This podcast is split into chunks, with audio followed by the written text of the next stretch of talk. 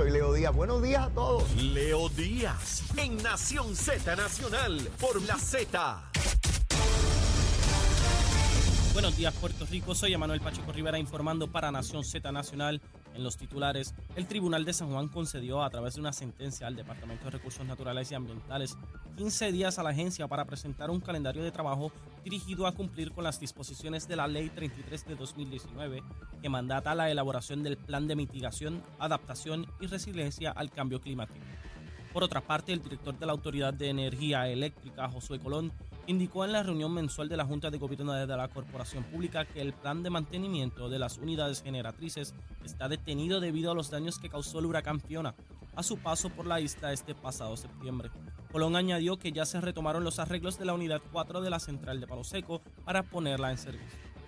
En otras noticias, ayer culminó oficialmente la temporada de huracanes del 2022, que este año generó 14 tormentas y 8 huracanes, de los cuales dos fueron categoría 3 o más. Según el coordinador de avisos del Servicio Nacional de Meteorología, Ernesto Morales, cito, el problema de Puerto Rico es que nos enfocamos en la categoría del huracán, pero más importante que eso es saber cuáles van a ser los impactos sobre la isla. Sobre Fiona siempre se habló que el mayor impacto no iba a ser el de los vientos, sino la gran cantidad de lluvia. Ya lo vimos a través de todo Puerto Rico. Hasta aquí los titulares, les informó Emanuel Pacheco Rivera. Yo les espero en mi próxima intervención en Nación Z Nacional. usted sintoniza a través de la aplicación La Música, nuestro Facebook Live y por la emisora nacional de la salsa Z93. Leo Díaz. Que venimos bajando, mire, chévere, aceleradamente. Nación Z Nacional por la Z. Y de regreso aquí, mire, mire el cañaveral encendido. Mire, cogió fuego en grande ahora, mire. Espero que no pase el de la motorita, que vaya y se queme ahí, después me echen la culpa a mí. Mire, estamos aquí en Z93, la emisora nacional de la salsa, la aplicación La Música y nuestra página de Facebook de Nación Z. Ahí es donde puede ver el fogaje bien chévere. Miles, miles de personas ven el programa eh, eh, eh, más tarde a través de esa plataforma. Es que, extraordinario esta cuestión de las redes sociales y todas estas cosas que yo no domino mucho. Acuérdense que yo soy un dinosaurio del Paleolítico Inferior, pero más o menos he ido ahí relacionándome poquito a poco. Poquito a poco he ido. Mire, me dicen que hay un tapón inmenso, me están escribiendo, en el Expreso Las Américas, porque hay una manifestación de empleados de la Autoridad de Acueducto Alcantarillado reclamando que se les eh, incluya en en este bono que se da hoy como parte del exceso o el excedente o como le quieran llamar a los recaudos que hubo y que eh, se estableció por la Junta de Supervisión Fiscal en los acuerdos que sería distribuido entre los empleados públicos. Sin embargo, eh, esa determinación no cubre a las corporaciones públicas porque cada una de ellas tiene su propio plan de ajuste de deuda. Por lo tanto, las, las uniones y las corporaciones públicas sabían desde hace varios años, oigan bien, para que no nos cojan de tontejo. Y yo no estoy diciendo aquí que nadie malinterprete, porque yo sé cómo es la cosa, que si digo esto es lo otro y si digo lo otro es aquello. Mire, hace rato, hace varios años, la Junta de Supervisión Fiscal le dio posibilidad a las uniones en Puerto Rico de llegar a acuerdos con ellos. Pero uniones en Puerto Rico decidieron que iban a dar la pelea porque era lucha así, entre ganó, esos son los yanquis, los invasores y para afuera. Ese fue el caso de la Federación de Maestros, ¿verdad? Entre otros, la UTIER, de igual manera. Cada corporación pública no está incluido en ese plan. Por eso hoy, más de 400 millones de dólares, 450 más o menos, serán distribuidos en más de 100 mil empleados públicos que el que menos coge, coge dos mil y pico de pesos. Y hay empleados que cogen hasta 11 mil dólares. ¿Oyó bien? Sí. En aquel entonces, cuando se negoció, no había la expectativa de que sobrara mucho dinero, ¿verdad? Estamos hablando de hace varios años atrás donde se entendía que esto iba a durar muchísimo. Sin embargo, con el paso de los años, ha sido la historia distinta y sí, se recaudó más de lo que se pensaba. Por tanto, hay que aplicar la disposición de entonces cuando se dijo, entonces se va, según el acuerdo, a dividir sobre estas personas. Hoy están los empleados de acueducto gritando porque no están incluidos. No están incluidos porque no negociaron en aquel entonces. Sí, porque estas son las uniones de lucha así ganó, de que arriba la patria, de que nosotros somos bravos. Con el machete nos la darán. Sí, pero ahora no quieren el machete, ahora quieren chavito. Chavito, qué buenos son los chavitos. Ahora ven que están repartiendo chuletas por allá. Mire, me decía un buen amigo. Mira, Leo, mientras yo tenga mi chuleta en el plato, aunque yo vea que hay otro que tiene cuatro o cinco chuletas, por lo menos yo tengo una chuletita. Ahora, yo viro la mesa al revés. Si yo no tengo chuleta en mi mesa y el otro tiene cinco al lado, voy a virar la mesa. Pues mire, por año, la gente de la Autoridad Culto Alcantarillado ha tenido salarios dramáticamente mayores a los empleados públicos del sistema tradicional, o me equivoco, o estoy loco. ¿Verdad que todo el mundo quería trabajar en las corporaciones públicas? En energía eléctrica, en acueductos, el Fondo del Seguro del Estado, edificios públicos. Sí, porque ahí pagan buenos chavitos, chavitos. Pues por año estuvieron ganando muchísimo más los empleados en el, en el sistema tradicional, ¿verdad? Pero al momento de llegar a negociar con la Junta, no entraron ahí, porque las uniones, aquí estamos, lucha siempre ganó y toda la bobería. Hoy tienen que estar pidiendo que se les incorpore. Y aún así, aún así, el gobernador le ha sometido una petición a la Junta para que aquellos que no estaban incluidos, que son los de las corporaciones públicas, como les acabo de decir, sean incluidos. Pero no depende del gobernador, ni de los legisladores, ni del alcalde. Depende de los yanquis, de los americanos, de los invasores, de los que tienen la lengua rubia, el pelo rubio, los ojos rubios, los intestinos rubios, tienen todas las partes rubias, esos condenados. Sí, ahora depende de la Junta de Supervisión Fiscal, porque tenemos que estar claros. Podemos desear lo que querramos, pero somos un territorio, una colonia, una finca, una parcela, un solar. Y hacen con nosotros lo que les dé la gana. Pueden repartir muchos chavos y decir a quién se le da, ¿verdad? Pueden determinar a quién le dan los chavos. No lo podemos determinar nosotros. Y tenemos que ir donde la Junta Fiscal a rogar, a pedir, a implorar, igualito que estamos frente al Congreso de los Estados Unidos. ¿Ve? Por eso es el tapón que están hoy miles de puertorriqueños en el expreso, porque está la gente de acueducto protestando. Y yo cuando salga de aquí voy a protestar también, los chavitos míos. Que soy de la, yo soy de la privada, a mí no me han dado nada. A mí me cobran contribuciones y tengo que rendir estimada cada tres meses y mandar chavos para allá, y chavos para allá, y chavos para allá. Sí, y no me dan como abogado lo que le dan a los médicos especialistas que pagan solamente el 4%. Yo pago el 30 y pico por ciento de lo que me gano. De cada 100 pesitos, leíto, tengo que mandar para allá 30 y pico de pesos. Y trabajo y trabajo. Mire, a mí no me dan pensión, pues yo no tengo pensión. Los legisladores no tienen pensión para los disparateros que todavía. ¡Ay, esos legisladores tienen pensión! Los legisladores nunca han tenido pensión. ¿Ves? Yo no tengo ni pensión ni tengo nada. Y no me van a mandar chavitos ni de bono de Navidad, ni del bono ese, ni de nada. ¿Y sabe qué? Como yo, la inmensa mayoría de los puertorriqueños que trabajamos, que no estamos en el gobierno, no vamos a recibir ni, una, ni un chavito, ni un chavito, ni un bellón, ni una peseta. Esa es la verdad. Sí, esos que ganan el salario mínimo en la empresa privada, Sí que están en los restaurantes comida rápida, que están barriendo, que están recortando grama, que están en oficinas privadas, ganando el mínimo federal, no cogen un solo bellón. Esa es la verdad. Sí, porque aquí los políticos solamente le hablan de, ay, vamos a repartir por aquí, vamos a repartir por ahí. Y a mí cuando me reparten, yo también quiero chavitos, yo también quiero chavitos, seguro, yo también como pastel y lechón. ¿Y dónde rayo lo voy a comprar y no tengo chavitos? Estoy tratando de hablar a nombre de los miles y miles y miles que no reciben esos chavitos. ¿Sí? Aquí está Manuel Pacheco y no recibe esos chavitos. Aquí está Chero y no lo recibe. ¿Sí? Eh, aquí está Raúl. Sí, y no, y no reciben esos chavos. ¿Ve? Para que no pensemos, ahora le estoy hablando a los empleados públicos. Ahora le estoy hablando a los empleados públicos. Sí, sí, porque siempre, dame, dame, dame.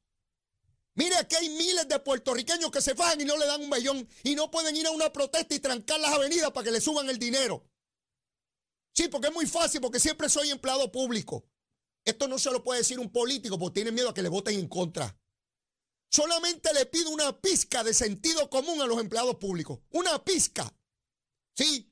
a esos que hoy cobran 11 mil billetes que le llega a la cuenta, 11 mil billetes, a esos maestros que hoy reciben mensualmente mil dólares más en su salario, que se lo merecen. Yo no estoy diciendo que no se lo merecen. Lo que les estoy pidiendo es una pizca, una pizca de sensibilidad y empatía, porque la mayoría de los empleados en Puerto Rico no son de gobierno, son de la empresa privada. Todos los que trabajan en esta planta donde yo estoy es empresa privada. Sí. Cuando usted va a oficina a procurar servicios de la empresa privada, lo que sea, el de la ferretería, el de la barbería, el del supermercado, todo el mundo no reciben ese dinero hoy. Ustedes son privilegiados. Ah, que las condiciones de trabajo, todo el mundo tiene condiciones de trabajo. Pero quería hacer esa anotación, porque es muy fácil trancar el expreso hoy a los empleados de acueducto que tienen salarios más altos que la inmensa mayoría del gobierno central. Esa es la verdad. Sí, esa es la verdad.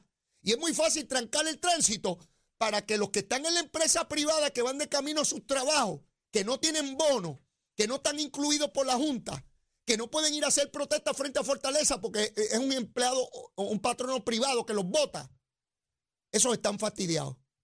Eso es lo único que pueden esperar a ver si algún día el gobierno baja las tasas contributivas para pagar, menos contribuciones, a ver si la gasolina no sube porque los árabes la suban y pagan menos en la bomba. Mire mi hermano, a veces pensamos que somos, los únicos que vivimos sobre esta tierra y empleados públicos y empleados públicos y el resto de los empleados. ¿Qué hacemos con ellos? ¿Los tiramos al mar? Ese que me vende la gasolina, el que me recorta, el que pasa la grama, ese empleado del supermercado, el que me vende los zapatos, el que está en las tiendas de todos esos centros comerciales, a ninguno de ellos le llega un cheque hoy. A ninguno. Ni pueden hacer una marcha para trancar el expreso. Ni pueden ir frente a Fortaleza a gritarle al gobernador, porque su salario no depende de eso. Sí, miles de esos me están escuchando hoy. Que no están pensionados, que no le llega un chequecito garantizado a la casa, porque estoy pensionado y no me recortaron la pensión ni un chavo. Sí, a esos que van a trabajar y nunca van a tener una pensión. Nunca. Sí, hay que hablar de esa gente también y hay que hablar con fuerza y con voluntad. Porque parecería ser que los únicos empleados que hay en este mundo son los empleados públicos. Y yo los quiero, los amo, quiero más salario para ustedes, pero era momento, momento de decir algo, algo desde mi corazón a esos miles y miles y miles que escuchan tristes por radio que le sigan aumentando a fulano, a mengano, a sutanejo y mandándole cheques y cheques y cheques. Y ellos igualitos, igualitos, igualitos, igualitos. Sí, es muy duro. Tenía que sacarme esa espina del corazón. Hace tiempo que estaba por dar esa descarga. Me, me, dolía el corazón. Me sigue doliendo. Pero con cierto alivio de que hablé por, por esos miles y miles, que su Navidad va a ser igual que la Navidad pasada, porque los empleados públicos, empleados públicos que ahora en enero, oigan bien, ahora en enero entra en vigor el plan de reclasificación y retribución. Los empleados públicos van a tener un aumento de salario a partir de enero. ¿Y quién reclasifica a los empleados privados? ¿Quién reclasifica a Chero? y Emanuel Pacheco. ¿Quién lo reclasifica en enero? Nadie, están en la empresa privada. Sí, tiene que seguir ahí poniendo música. ¡Eh! Salsa, salsa para el pueblo. Y mi hermano, hay que hablar a nombre de esos otros, que poca gente habla de ellos. Y yo sé que se hacen esfuerzos desde el gobierno, pero mi mensaje va a los empleados públicos que tengan un poquito, un poquito de empatía para aquellos que no pueden exigir, porque el día que protesten mucho, los votan de sus trabajos privados. ¿Ves? Esa es su realidad. Y tenía, tenía que, decirlo. Ahora, quiero hablarle. Hoy, la juez Swain, la juez federal Swain, dio hasta el día de hoy para que la Junta de Supervisión Fiscal, luego de entrar en un proceso de negociación con los acreedores, con la gente que la Autoridad de Energía Eléctrica le debe, tienen que someter hoy un plan de ajuste de la deuda. ¿Qué es eso de un plan de ajuste? Bueno, que si le debemos 100 pesos a esos acreedores, si llegaron a un acuerdo para en vez de pagarle 100, le paguemos 70 40, 30 o 20, o 20 dólares. Yo no sé, lo que sea. Eso se ha venido retrasando a través del tiempo. Y la juez Swain se cansó y le dijo a la Junta, no, no, no, no, no, espérese un momentito. No podemos llegar aquí al 2028 y ustedes todos los días arrastrando los pies. Ustedes siguen cobrando ahí un montón de chavos. Y sus abogados y asesores siguen cobrando millones y millones de dólares. Vamos a acabar esta tontería ya. Y le dio hasta el día de hoy. ¿Para qué? Para que veamos si se llegó a un acuerdo. Yo, mi esperanza, esa es mi esperanza, es que finalmente le plasmen a la juez cuál es la alternativa.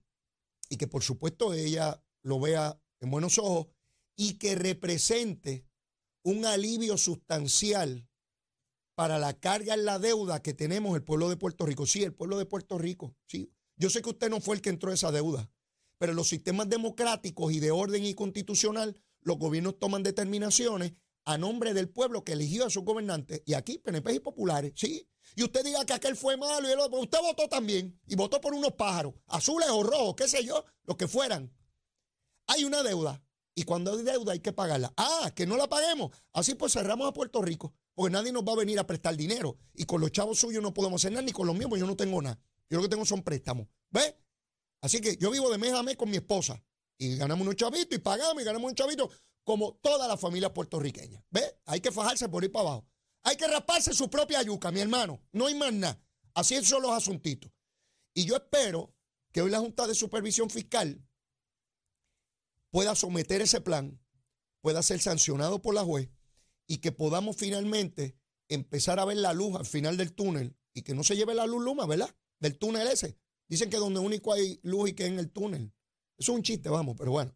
La cuestión es que si esa deuda finalmente se decide cuánto es, entonces habrá que ir a una siguiente fase. Si esa es la deuda, ¿cómo se va a pagar y de dónde? ¿Ve?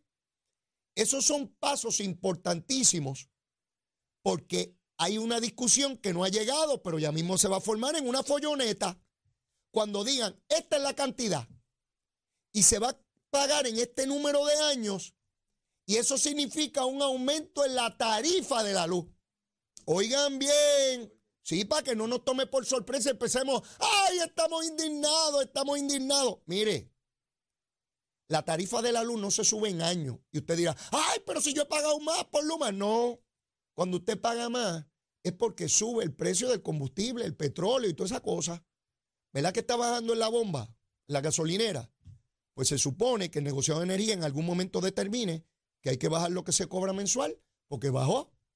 Cuando sube es culpa de Luma y cuando baja. ¿De quién es culpa? ¿El monito Santurce? No. Así que en algún momento nos informarán, mire pueblo, esta es la deuda. Se va a pagar en este periodo de tiempo y esto es lo que cuesta mensual a cada uno de nosotros los abonados. Al millón cuatrocientos sesenta y ocho mil doscientos veintiocho. ¿Eh? Que pagar, mi hermano. Seguro, seguro. Hasta, hasta en la iglesia me pasan el cepillo dos veces. Cuando yo era chiquito era una vez. Ahora lo pasan dos. Pero veo gente que daba dos pesos y ahora da un pesito en la primera vuelta. Y sigue dando lo mismo, lo que va a que divide los chavitos. Pero bueno, ay, William, la verdad es que hasta, para salvarse hay que pagar. Mire, mi hermano, este, no es fácil. Esto no es fácil. Hay que, hay que bregar el asunto como corresponde. Así que vamos a ver si hoy se da ese brete y empezamos a ver el cambio de asunto. Hay otro tema que tiene que ver con la Autoridad de Energía Eléctrica de las plantas, de las máquinas esas que crean energía. Oiga, están utilizando todavía Bunker C. ¿Qué es Bunker C? Petróleo de baja calidad, alto contaminante. Y sigue Josué Colón pidiéndole al negociado de energía que hay que gasificar las plantas y el negociado sigue diciendo que no se puede gasificar esas plantas obsoletas. Sigue el tranque, sigue el tranque ahí. Llevamos meses en ese tranque. Ya empieza ya empieza, ¿no? Hace rato que estoy incómodo con eso, porque no, no veo justificación para que no se sienten las dos entidades y acaben de tomar una determinación porque es tiempo que pasa y es tiempo que nos cuesta dinero. Mientras sigamos usando el condenado bunker CS. es caro, es contaminante. Y si hay una alternativa de gasificar, ¿por qué no? Tienen que haber medidas a corto, mediano y largo alcance. Pero cerrarse a la banda porque sencillamente yo soy ingeniero y eso no lo debemos gasificar. Mire, mi hermano, tienen que comportarse como adultos. Ya empieza a incomodar esta cosa. Ve, eso es una vista buena para la legislatura. Sentarlos allí, discutir, no para insultar a nadie ni para cuestión política estridente y estúpida, sino para sentarlos a ambos y ver, esto, esto es un elemento de ingeniería, esto no es de abogados, ni, esto es de ingeniería. Esta es la planta, si gasificamos, ¿cuál es el beneficio a corto o largo plazo? Y si no gasificamos, ¿cuál es el costo? ¿Por qué? Para entender y saber quién está tomando la decisión correcta y hacia dónde nos debemos mover. Pero mire, tengo que ir a una pausa. Y luego de la misma debe estar por ahí ya mismo José Cheito Hernández, candidato a representante por el precinto 3 de San Juan. Mire, vamos a someterlo al escrutinio estricto aquí a ver si el hombre del grado. Vengo ya mismo, llévatela, chero.